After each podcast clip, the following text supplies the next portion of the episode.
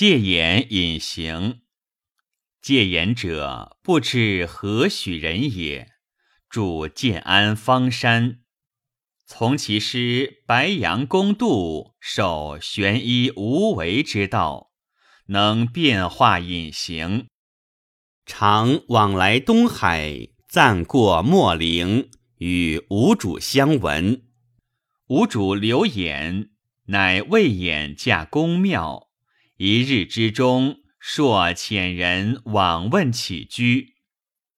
衍或为童子，或为老翁，无所食啖，不受享味。吾主欲学其术，言以吾主多内欲，积月不交。吾主怒，斥复言，着甲士引弩射之。